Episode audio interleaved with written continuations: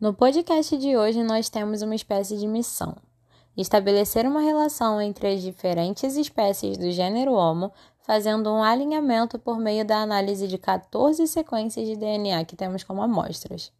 Então, hoje é dia de genética.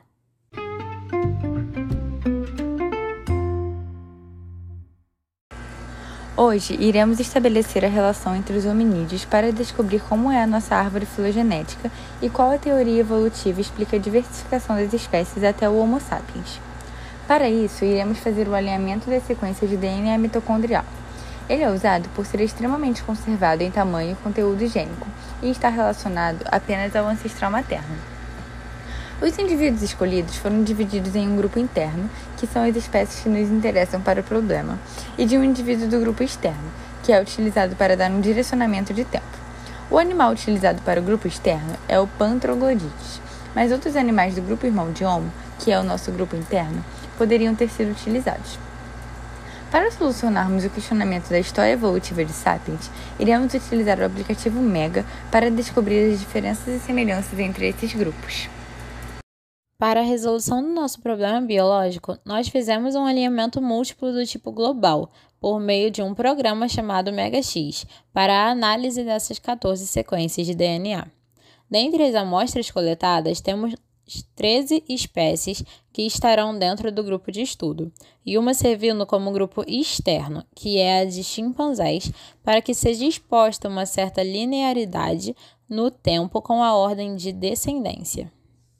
Observando as outras sequências do gênero Homo do grupo interno que queremos analisar, temos duas sequências dos homens de Denisova, quatro de neandertais, com um desses neandertalenses tendo sido encontrado na caverna de Denisova, uma sequência de um indivíduo que potencialmente pertence aos Homo heidelbergenses e seis sequências de Homo sapiens de populações modernas de localidades diversas, sendo uma do Maranhão, outra da Itália, do Japão, Austrália, Sibéria e outra de uma população conhecida como Onsan na África.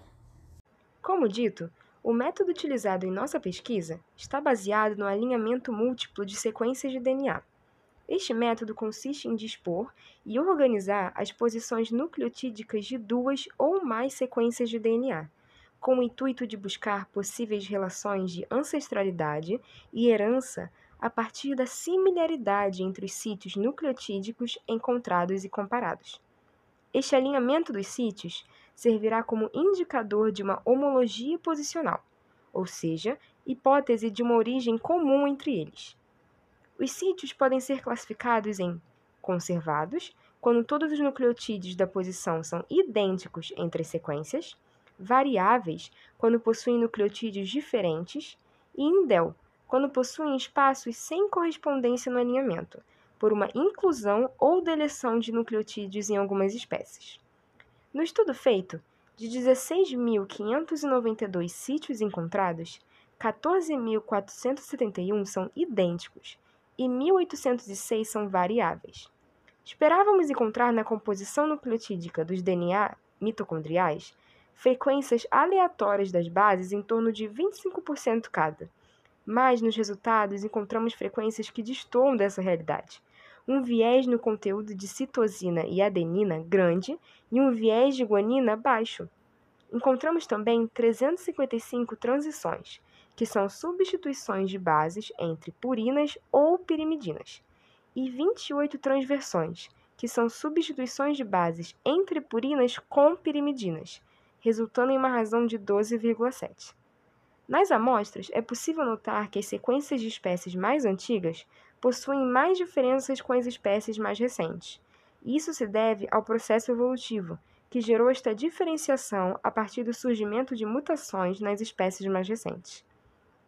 Percebemos também uma variação entre a distância intraespecífica com a distância interespecífica, sendo a primeira menor do que a segunda foi um resultado esperado, já que em relações intraespecíficas, ou seja, entre indivíduos da mesma espécie, há uma proximidade genética maior do que indivíduos de espécies diferentes, no caso, interespecíficos. Por isso, a distância intraespecífica será sempre menor que a interespecífica, exatamente o que os dados coletados comprovaram. Após o alinhamento e análise de dados dos mitogenomas, o que foi possível fazer para melhor visualizar as relações entre esses grupos? Nesse caso, construímos uma árvore filogenética, que é muito utilizada em estudos da filogenômica, uma área que estuda relações evolutivas entre seres vivos através de dados genômicos. Uma árvore filogenética é uma representação visual das relações entre grupos de seres vivos. Elas são compostas principalmente por ramos e nós. Os nós representam os ancestrais comuns das linhagens. Os ramos, que originam, sejam de espécies ou grupos taxonômicos superiores. Através da quantidade de ancestrais comuns ou nós entre táxons, podemos inferir a distância entre eles. Assim, numa árvore podem ser observados grupos internos e externos. Os externos são aqueles nos quais os táxons se conectam aos outros na árvore por poucos ou somente um ancestral comum, enquanto os grupos internos têm uma maior quantidade de ancestrais comuns entre si. Nossa árvore foi construída utilizando o método Bootstrap. Esse método é um teste estatístico que consiste na reprodução aleatória de filogenias em múltiplas vezes. Nesse caso, utilizamos mil vezes, a fim de otimizar a melhor árvore como resultado. Isto é, foram repetidas mil vezes amostras de alinhamentos com sítios alterados, de modo a produzir filogenias com relações distintas entre os grupos.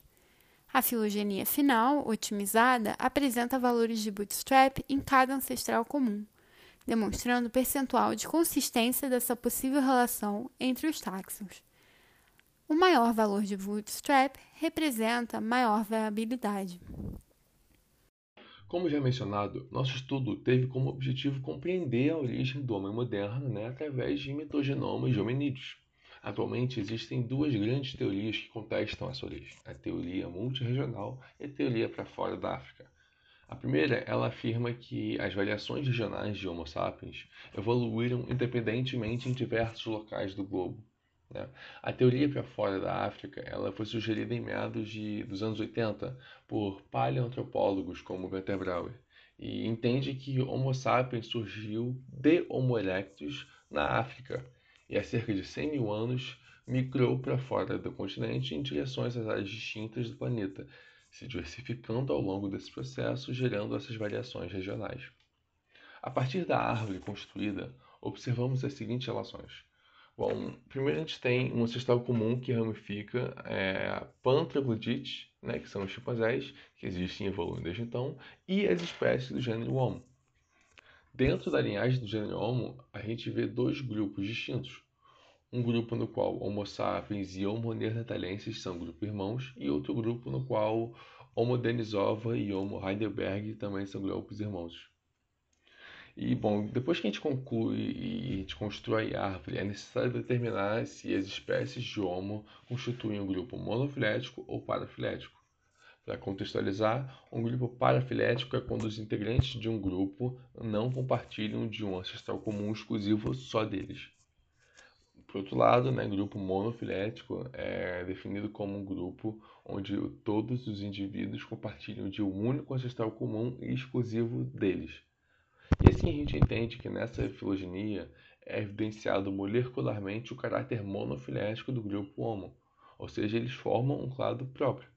Com esses resultados, concluímos que a árvore é monofilética e que há suporte para a teoria fora da África, já que Homo sapiens teria surgido na África e se diversificado posteriormente. Isso foi corroborado com os resultados que a gente achou, onde a linhagem mais ancestral de Homo sapiens ela era da África.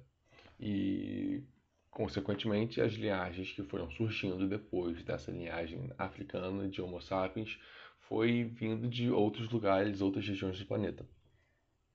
Assim, nosso estudo permitiu não só corroborar com a teoria fora da África, como a origem dos Homo sapiens modernos, e também é, fortificar, né, dando mais embasamento a essa teoria, sendo o Homo sapiens um grupo monofilético, mas ela também reafirma a importância e a eficácia de estudos evolutivos realizados com mitogenomas, que é algo que a gente não vê tão frequentemente.